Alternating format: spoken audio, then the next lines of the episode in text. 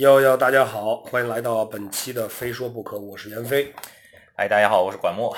这期总算不用道歉了，没有爽约 啊，我们是周更大型长篇滑板评书联播 第二期。啊，嗯，主讲袁阔成是吧？姓袁啊，都管天方，袁阔成。我操，可以可以。书接上回，手机屏幕碎了。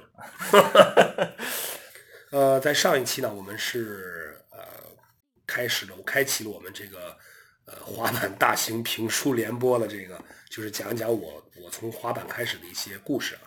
呃，上期是讲了蛮多的，那么这一期呢，我们将呃拿出一期的时间来回答一下呃在微博上给我们提问题一些朋友的。问题，因为上一期出了以后，在各个播客平台上留言，大家都说哇，等了一年，等了很久呀，所以非常感谢大家在我们更新频率如此低的情况下，还一直关注我们的节目，而且还一直给我们提问题，所以这一期我们就专门拿出来这一期来回答大家的提问。话不多说，第一个问题，呃，一个他的微博的名字叫亿级胖啊，这是一亿两亿的亿，这得多胖啊？呃，那这位朋友呢，其实问了好几个问题。呃，我来我来看一下啊，他的他第一个问题呢是这样的，他说飞哥最近一直在补听你们之前的节目，有两个疑惑，希望能发表一下你们的看法。第一，我们的社团发起这个尖儿翻的线上活动，就那多 kick 粉对吧？差不多，拍一个尖儿翻，然后说出社团的名字，就说比如说什么什么社团牛逼，就可以获得五块钱的奖励。后来从一个朋友那儿得知，说我们的活动视频被发到国内的。某个大佬居多的滑板群里去了，结果被那些人嘲笑。具体笑什么我不知道，可是这有什么好笑的？做个交翻而已。目的也是鼓励大家早日成招，多多参与滑板。第二个，随着滑板的人越来越多，板店也越来越多，一个城市原来就基本上是大家一块玩的，现在很快分散，有时候就两个区的人很默契的互相不来往。注意啊，很默契的互相不来往，不是来互相来往。有什么办法能让大家一起滑，一起共同交流？其实呢，所谓的大佬群嘲笑或怎么样，你完全可以不必理会。我觉得会去随意嘲笑别人人呢，他也不会是一个所谓的什么大佬，对吧？就这个问题，我的看法就是，呃，做自己的，你想怎么做怎么做。但是呢，呃，也许可以多了解一下滑板的文化呀，滑板活动的一些一些方式。呃，找到最适合你的、最有效的一些推广的方式，这可能是比较重要的。只要这个活动不会伤害到别人，你觉得这个活动是有效的，你觉得想这样做就去做，不用管，不用在乎别人说别人说什么。也许这个你知道，你是知道这个大所谓的大佬群在嘲笑，但可能就算他们不嘲笑你，可能也会有其他人嘲笑你。你永远做不到。你做一件事情让所有人都满意，讨好所有人很难的，很难的。对，也没必要去这样做。是，所以就做你自己想做的、该做的就 OK 了。你这句话其实特别有意思啊，就是大家两个区域的人很默契的互相不来往，这个其实我觉得还还蛮有意思的。呃，我了解到我很多这个，因为我自己也曾经开过很多年的滑板店啊，我了解到的一些情况是，呃，很多地方的滑手不仅不来往，还会互相诋毁。互相去说对方不好啊，然后通过这个来往自己这边拉人。但是你们这边这个城市能做到很默契的不来往，那说明大家就是，你看他后面也说了嘛，还互相之间啊，即使没有什么矛盾，那说明大家其实还都是挺保有一个底线。最理想的状态是大家全都团结在一起，大家的关系都处得非常的好。但是这种状态太理想了，现实生活中基本上是很难找到的。对，所以。无论怎么竞争，在以后市场发展的多么大，大家一定要记住这个底线，哪怕是互相很默契的不来往，也不要互相诋毁，就是撕破脸就没意思了。是的。好，那么关于这个，就是滑板滑板社或滑板群老是出来滑板人不多，这个又回到刚才你说的第一个问题，就是你做推广，对吧？呃，那么还是取决于你个人的能力和你推广活动的吸引力，以及你在平常滑板的时候是不是可以去。呃，就是对所有来呃滑板的人，包括那些新手，有一个特别友好的态度，让他们愿意去参与到大家一起滑板的这个活动中来，对吧？这个要调动大家的积极性，真的是非常费脑子的。这个不是说很简单的就可以调动起来，因为尤其是在今天各种吸引越来越多，对吧？可以消费娱乐的东西越来越多，你就更需要花一些时间。比如说最近 Killer Club 线上做的这个三十秒翻版挑战，你看投稿的人特别多，现在已经六十多个视频投稿，刚刚开始了两三天，所以你真的是要结合现在的特殊的传播的途径也好，动一动脑子，看看消费者喜欢什么样的，这个不是一两句话就能说清楚的。比如说，你看管老师刚才插的这个广告，就是都一看就动过脑子了。啊，就总之吧，就是还是要多去多去想一想怎么去做。比如说你这个呃尖儿翻可以赢五块钱，如果你做的很成功了，那么你你在下一次是不是就可以想一个新的点子去去再去让更多的人参加，对吧？好，再来看一下这位朋友的问题，他的微博名字叫干板艺术家，这一看还挺死硬的啊，这个名字。他说：“杨老师刚听了非说不可，您注意嗓子，谢谢谢谢，嗓子好像是有点好转了。然后我想更深入的了解一些问题。”在那个年代，《危险之至》电影中有中文字幕吗？现在都还有哪些比较良心的滑板片儿？想听听多一些关于夏雨的故事。他生活看起来很有态度，看看明星荧屏背后更朴实、更真实的一些相同爱好的一些共鸣吧。还有那个年代单翘和双翘的演变，以及您对现在滑板圈里双翘和滑板这两个相对敏感词汇的看法。这个问题够多的，一个一个来。这绝对不是一个问题，果然是艺术家。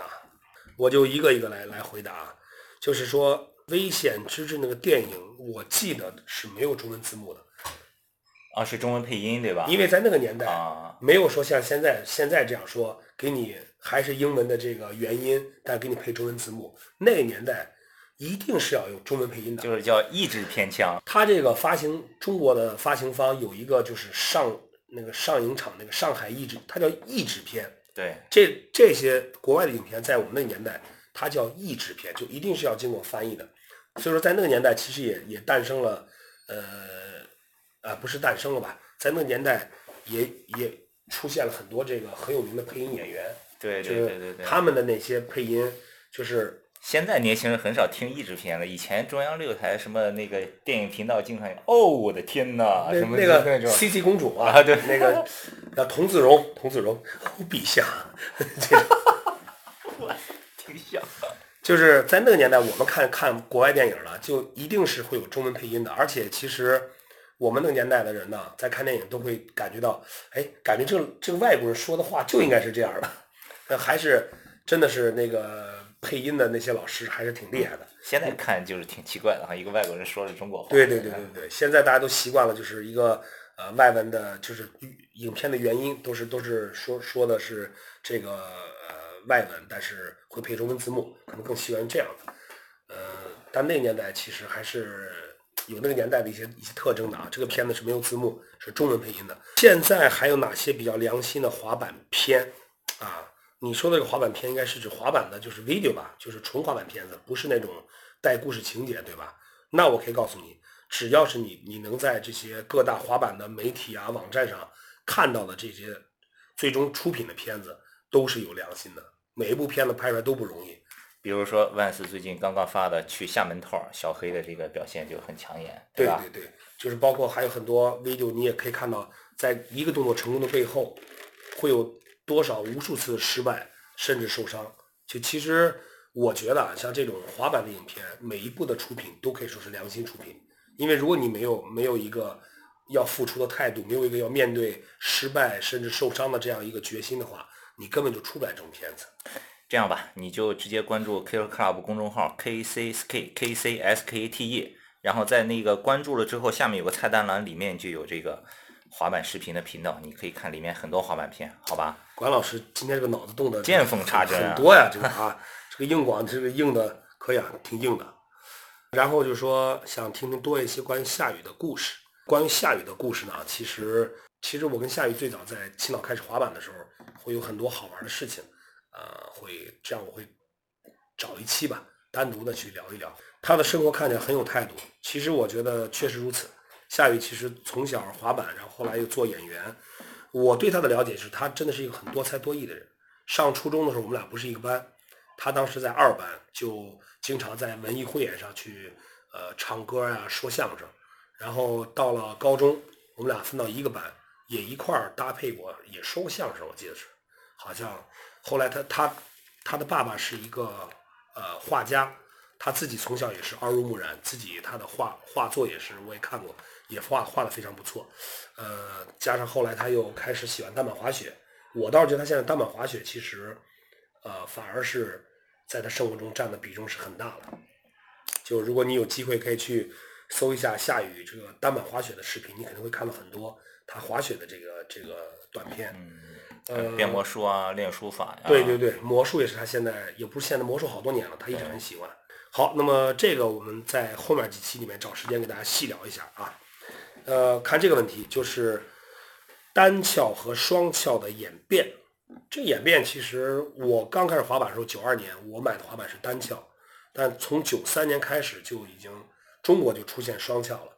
那么后来我又有过玩了久了以后有过一些了解，大概双翘在在国外是八九年到九零年出现的，就那个时候是有些滑手可能动作技术的需要啊，然后就觉得就在考虑滑板的前面是不是也可以翘起来，呃，然后经过大概三到五年的这么一个演变周期，从一开始的还是单翘的形状。只是板头有点翘，到后来这个板头这个翘的越来越大，板头的面积越来越大，到最终演变成现现在的这种双翘两头都翘的滑板，那么也是经历过一个过程。呃，大概这个时间点就是从八九年到九三年之间吧，呃，滑板逐渐完成了从单翘到双翘的这么一个演变，一个过渡。而且“双翘”这个词，也就是在国内叫的多一点，在美国都是 skateboard，哪有哪有叫 double kick 的？没有这么叫的。没有，没有就 skateboard，就是 skateboard，skateboard cruiser pennyboard。对对，滑板就是滑板。好，呃，那么这位干板艺术家的这些问题呢，我们也做了一些解答，也希望我们的解答可以。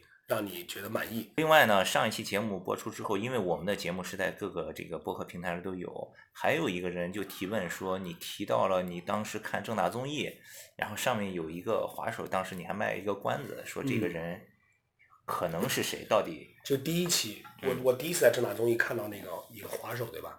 是一个玩自由式的，戴着头盔，全套护具。我现在回想起来了，他应该也许来的不是正大综艺的现场。其实呀，你说这个节目当时我看过，我记得是《体育大世界》，不是那综艺吗？《体育大世界》里头有的，我看过那期。当年有一个节目叫《体育大世界》，你记不记得？我记得，我记得。对吧？那里头有滑板吗？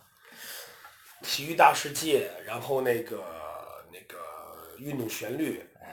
就这几个。哎，那我当时我后面说那期那个正大综艺也有过，但是体体体育大世界里头我是看到过这个，当时还有一个场景印象特别深，是在一个背光的一个有一个走廊，什么有几根柱子在那玩的平地滑石。反正我当时看那期就是就是在一个舞台上，哎，像 T 台一样就上来这么一个滑手，咔咔咔就就确实很精彩那时候。那个滑手我后来回想起来，应该是 Roddy Mullen。应该是他那个年代差不多，Roddy Mullen 或者是那个威灵顿。那个时候片子里用的板还不是这种，是那种直的，就是自由式。那时候那时候其实自由式作为滑板一个分支，呃，也有自己的板，到现在也是存在的。它的板就是两头不翘，一一而且而且板身两边是直的，一个平板，就就像一个就像一个普通的木板一样。它是为了这个让这些。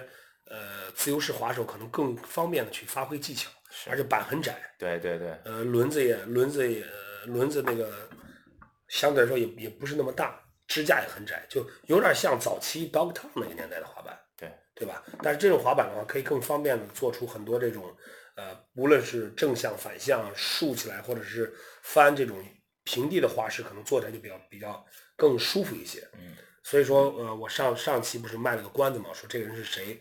呃，这个人就应该应该是 Roddy Mullen，Roddy Mullen。嗯，因为我我记得我后来在我滑板之后又看到一些，我看到过他穿过一模一样的衣服，就是也是做一个表演在舞台上。我我怀疑可能就是同一期节目，同一期节目。嗯。哎，说到这儿还有个事儿，其实我也可以讲的特别逗，就是我不是去年去那个美国开会嘛，去 Vans 那个总部开会，你我跟你讲过吧，他最后那天有个 After Party。我老早以前看过，不是老早以前，去年有人在在滑板的群里面发过一一段视频，就是一男一女，就穿的像那种就在舞台上表演那种那种风格的衣服，两个人是一起玩自由式，动作很齐，你记那那那一对儿吧？对，然后呢，呃，我就去那个在那个在那个就是尔湾那个加州那个尔湾那个酒店，他那个楼下的我我们 party 场地就在那酒店一个一个后院里，呃，就就有两个工作人员，也是一男一女，啊，一直在男的是做 DJ 啊，女的可能是现场活跃气氛。后来呢，突然那个女的拿出块滑板，就是自由式滑板，然后就开始玩起来了，就玩的还不错。但我就觉得他这个动作怎么看着那么眼熟，你知道吧？就好像在哪儿见过，又想不起来。过了一会儿呢，那个男的 DJ，哎，可能那个他放音乐那段时间结束了，也下了，也拿一块滑板，两人就开始双人组合滑起来。我一下想起来，哎，这套动作不就是我看的那个大概那个很老的视频里面那动作一模一样，你知道吧？哎，我就我就特别就突然有了一个想法，我我就马上就那个给中国的朋友发消息，我说，哎，有没有人在给我发一下那个视频？还真有人给我发过来了，我就拿视频找他们，我说这是不是你们？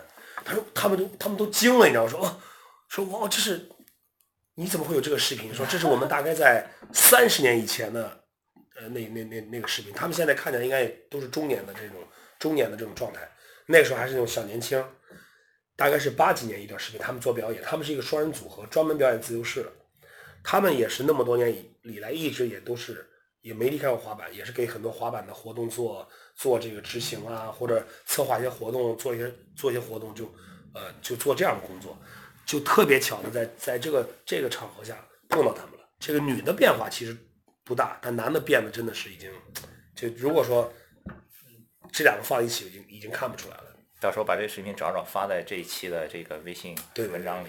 今天节目的最后一个问题呢，是来自于他的微博名字叫 One More Skate Shop，应该是一个滑板店啊。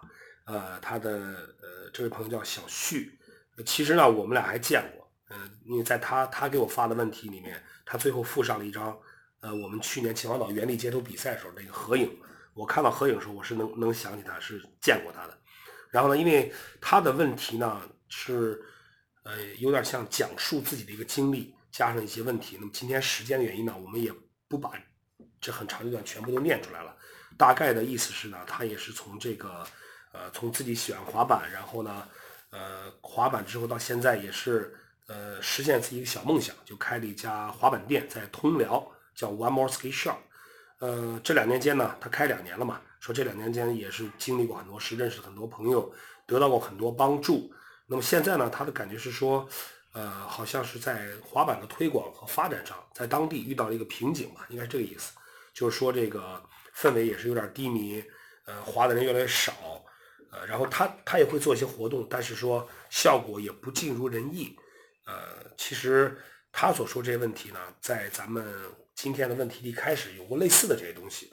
呃，我们还是那句话，其实如果你是真的是有心去推广滑板的话，那还是要呃多动动脑子，多去想一想，通过什么方式来让更吸引更多的人来参加。呃，还有是我给你提一个小建议啊，如果你有时间条件允许的话，还是要多走一些地方，呃，到国内那些滑板气氛比较好的城市去看一看，甚至是到国外去感受一下滑板的氛围，这都是对于你提高你的一些一些思路、一些思维方式的一些很好的办法，好吧？那么在此也感谢小旭，也希望你的滑板店会越来越好。好的，那么也感谢大家收听本期的《非说不可》，在下一期我们将会继续讲述我滑板的故事。袁飞老师非常的忙，这一期是中午我赶到他的公司，他利用自己午休的时间来回答大家的这个提问。呃，为了不食言，我们要保证周更，然后这个大型的长篇滑板故事联播要持续下去。所以你们继续有别的问题，还是关注我们的微博账号艾特滑板非说不可，私信发给袁老师，下一期他一定会继续回答。下一期继续听他的滑板故事。好了，我是袁飞，非说不可，我们下期再见。